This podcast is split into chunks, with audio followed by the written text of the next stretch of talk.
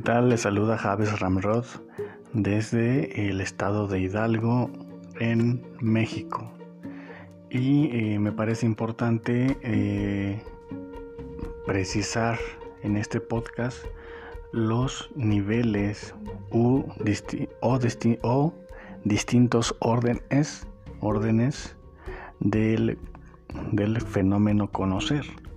También diremos cuáles son los elementos que nos permite obtener un conocimiento, lo que se llama conocer. Ah, no, vamos, no voy a entrar en qué, qué hay que conocer, pero sí lo que necesitamos saber es desglosar un poco qué se requiere para que exista el fenómeno conocer y también los cuatro órdenes de conocimiento. Vamos a empezar con eh, los elementos que se requieren para que exista el fenómeno conocer. Existen cuatro elementos, el sujeto, el objeto, la operación y la representación. El sujeto es la persona que conoce, o sea, nosotros. 2. El objeto es la cosa o persona conocida es la cosa o persona conocida. Cualquier cosa que esté fuera de nosotros, ese se convierte en objeto. La, operación es, es el acto mismo de conocer, o mejor dicho, es eh, el mecanismo que utiliza el sujeto para acercarse al objeto. Y por último es la representación. ¿Qué dice el objeto de sí? O qué, cuál es la significación que yo obtengo de dicho objeto, em, son, se convierten así los cuatro elementos para que exista el fenómeno conocer. El sujeto, que es la persona que conoce, el objeto es la cosa o persona conocida, tres, es la operación, es el acto del sujeto para acercarse al objeto o es la forma del sujeto para acercarse al objeto y la cuarta es la representación, qué es lo que representa el objeto en sí o qué es lo que significa para mí. Eh, que por supuesto quien está adentrado en filosofía pues sabrá que existe toda una eh, discusión sobre las representaciones que si son en sí el conocimiento o no. Pero no, no entraremos muy a fondo. Creo que solamente es necesario o suficiente con esto. Em, un ejemplo peculiar. Cuando nosotros hablamos de conocer, no siempre se utiliza la misma operación. Hablamos que cuando el sujeto eh, conoce algo de sí, utiliza para acercarse a los objetos o a las, o a las cosas. Si yo digo conozco el aroma a café, ¿qué estoy utilizando yo como operación para obtener esa significación del café? En este caso, conocer el aroma del café, tengo que utilizar yo mi operación de el sentido, sentido del olfato. Si yo digo conozco, conozco eh, el clima en el norte del país, en este caso un clima caluroso por el norte del país, nótese la diferencia en la operación. Yo no estoy utilizando, utilizando la misma operación de olfato para el café para el clima en el norte. En este caso, para conocer el clima en el norte, yo tengo que hacer la operación de mi sentido de el tacto. Em, y de modo que también pues conocer eh, implican que no siempre es el mismo misma operación para conocer. Cuesta un poco de trabajo al principio saber distinguir que no siempre se opera de la misma forma, pero una vez que tengamos identificado que el ser en sí posee cinco cinco sentidos que nos acercan a los objetos, podemos distinguir cuál es el sentido que utilizamos para el acercamiento a cada objeto. Como dijo Aristóteles en su libro de Metafísica, no hay sentido más preferente para el hombre que, que el sentido de la vista. Y de modo que de los cinco sentidos que tiene el hombre como operación para acercarse, acercarse a los objetos, es la vista la que tiene la mayor popularidad en la sociedad o en, em, en el ambiente común para dar validez a las cosas. Y eso también es algo eh, erróneo o falaz porque no siempre se emplea el mismo sentido. Pero pues lamentablemente el sentido de la vista se ha convertido en el preferible desde que desde Aristóteles ya lo veía eso en, la popularidad o en el vulgo. frases como hasta no ver, no creer explican muy bien su hegemonía. Frases como de la vista nace el amor, entre otras muchas más, convierten a la vista como eh, la única operación fiable y que de ahí pues la ciencia surge como uno de los grandes favoritos puesto que su principio de observación eh, pues eh, está también acostumbrada a el común de la gente pero notemos otra vez y aquí el énfasis que existen cinco operaciones que nos permiten acercarnos a los objetos y que no siempre es la vista.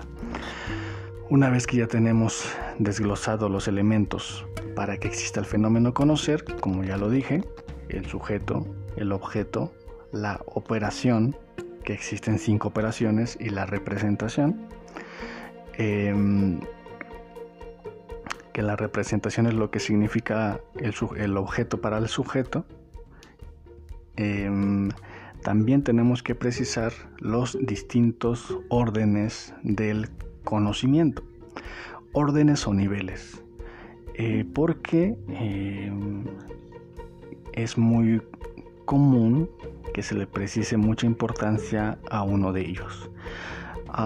existen cuatro órdenes de conocimiento y el primero que tenemos que decir es el conocimiento empírico. Se le llama conocimiento empírico aquel conocimiento que se adquiere por la experiencia por la experiencia. Es decir, supongamos que eh, Juanita conoce cómo hacer eh, unos tamales. Ella ha adquirido un conocimiento, que es el conocimiento empírico. Lo mismo que un mecánico, que un carpintero, sabe hacer algo porque conoce de manera eh, experimentativa. La experiencia le hace conocer alguna operación. En este caso, regresemos al tema de los tamales, una comida peculiar por acá en México. Pero, pues el conocimiento empírico no le preocupa para nada cuáles son las causas de esos tamales.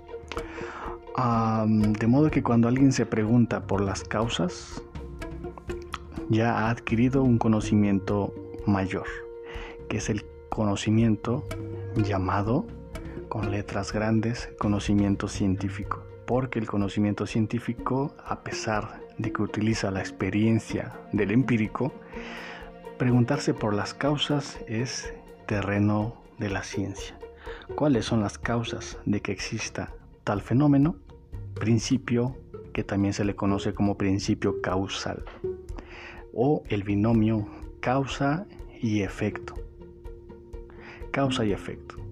No puede haber un efecto sin una causa. O sin causa es imposible que un efecto se siga. De modo que el principio causal es, es eh, característico de la ciencia.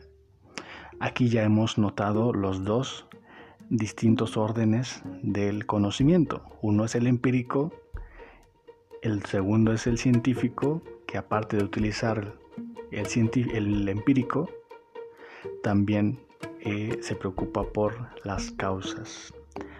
fenómeno B fue causado por fenómeno A. Eso es el principio causal utilizado por la ciencia.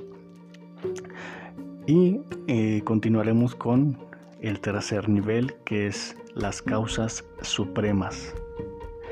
Y al hablar de causas supremas es terreno de la filosofía, porque la filosofía puede meterse en cualquier rama de la ciencia, pero lo hace buscando las causas supremas de dichas, eh, de dichas causas.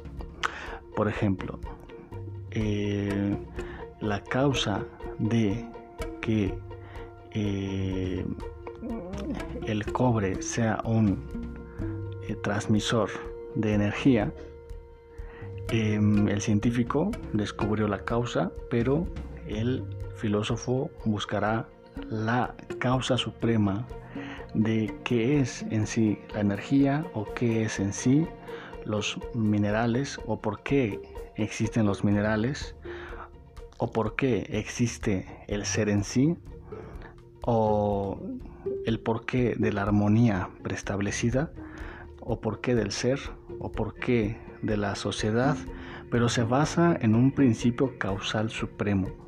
El filósofo, filósofo puede meterse en cualquier disciplina, pero busca, deja a un lado las causas primeras como el científico, sino que busca ir más allá desde otra perspectiva, buscando las causas supremas. Y por último, aunque bien el filósofo puede meterse en lo empírico y en lo científico, es un orden diferente poseer el conocimiento filosófico. y por último tenemos el conocimiento teológico. Así es, el conocimiento teológico es aquel que, a diferencia del filósofo que busca las causas supremas, el teólogo se basa en un conocimiento por la revelación de ese ser supremo. El filósofo buscando causas supremas eh, muchas veces se queda en la búsqueda de las causas supremas, pero el teólogo obtiene una revelación de ese ser supremo y es allí donde descansa su teología, puesto que se basa en esa en dicha revelación. El teólogo, aunque puede eh, conocer la filosofía y la ciencia, no busca conocer por el método científico ni filosofar, sino que descansa en lo revelado. Aunque bien, podemos notar que en estos diferentes órdenes de conocimiento no necesariamente existe una, eh, una afectación cuando se utilizan los cuatro órdenes de conocimiento. Pongamos algún ejemplo. Hablamos que el teólogo tiene una revelación y ese es el conocimiento. El teólogo obtuvo la revelación en Génesis 1.1 o en Bereshit 1.1 que en el principio creó Dios los cielos y la tierra. El teólogo descansa en esa revelación. Ahora bien, ¿hay alguna alteración si nosotros comparamos ese conocimiento revelado con el conocimiento descubierto de, eh, de causa y efecto de la ciencia? La ciencia, por otra parte, en base a que no descansa en lo que se reveló, sino en, la, en, el descubrimiento causal, eh, precisa también de un principio cósmico. Desde que eh, Edwin Hubble en el siglo XIX eh, observó que las galaxias, que el universo se encuentra en expansión, George Lemaitre determinó que al principio por supuesto que le precede una causa, porque ya habíamos hablado que la ciencia obedece al principio causal. De modo que si el espacio no es eterno, forzosamente necesita de una causa. Y es allí que puede armonizarse el, descubrimiento científico con la revelación teológica, porque en la teología ya está revelado que es Dios quien creó los cielos y la tierra podemos notar así con infinidad de cosas que son reveladas pero que la ciencia descubre mucho después o que son reveladas y que la ciencia aún no ha descubierto. Ah, pero si podemos abrir un poco nuestro panorama mental, podemos darnos cuenta que no hay ninguna afectación en combinar estos órdenes de conocimiento. El conocimiento teológico es satisfactorio, pero se enriquece cuando observamos a la ciencia porque nos dice cómo fue tal proceso. Dios reveló Génesis 1.1 que en el principio creó Dios los cielos, los cielos y la tierra, pero no dio explicación de cómo, cómo fue esa, cómo fue ese principio. Y la ciencia con su teoría del Big Bang caliente nos explica de manera detallada cómo fue un proceso. Recordemos que eh, para ejemplificar un poco más, eh, cuando alguien habla de, eh, de ciencia, responde a la pregunta de cómo suceden las cosas. Cuando alguien habla de teología, responde a la pregunta de por qué, por qué suceden las cosas. Sabiendo distinguir estas dos preguntas o estos dos interrogantes del cómo sucede al por qué sucede, notemos que no hay ninguna afectación entre ciencia y teología. Y la filosofía, por supuesto que es interrogantes, a buscar causas supremas, pero eh, muchas veces el teólogo pues no, eh, el filósofo pues ignora la revelación teológica y en su filosofar pues se encuentra sin ningún estado de ontología en el cual poder, poder descansar. Eh, asimismo también la ciencia vemos una pelea, una pelea entre estos cuatro niveles de conocimiento, porque si bien recordemos que la teología, la élite teológica menosprecia a la filosofía, sencillamente la menosprecia. Porque argumentan, bueno, pues es que la filosofía pues, son pensamientos de hombres eh, y, y solamente lo reducen a eso. Efectivamente, pero también el acto o el ejercicio de reflexión es satisfactorio para la teología. Pero existe en la teología el menosprecio por la filosofía. Pero también los filósofos menosprecian el conocimiento científico. porque Pues está bien sabido que cuando un filósofo habla con un científico, lo único que hace es ridiculizar la ciencia la ridiculiza y este y hace énfasis a la historia de la ciencia, los errores y, e incluso horrores que ha tenido la ciencia y la interpretación y reinterpretación muchas veces de la misma realidad. Entonces el, el filósofo se burla del científico porque dice ¿dónde, dónde está tu objetividad. Pero también el filósofo pues no acepta la, el valor que existe en la ciencia, en la ciencia limpia, porque podemos obtener mucho conocimiento de la ciencia en tanto que se realiza de la forma correcta. Y es algo que el filósofo pues menosprecia el conocimiento científico y no valora lo que los avances que ha hecho la ciencia. Y también la ciencia, pues mm, los científicos no, no dudemos de que también existe ese sentimiento de orgullo y jactancia de, bueno, pues, ¿qué me va a enseñar un empírico a mí? ¿No? Alguien que se dedica a la mecánica, a la carpintería, pues no, es un oficio simplista y ya, ¿no? Aquí el fregón discúlpeme la expresión, el, el, interesante, el que sabe, soy yo, el científico.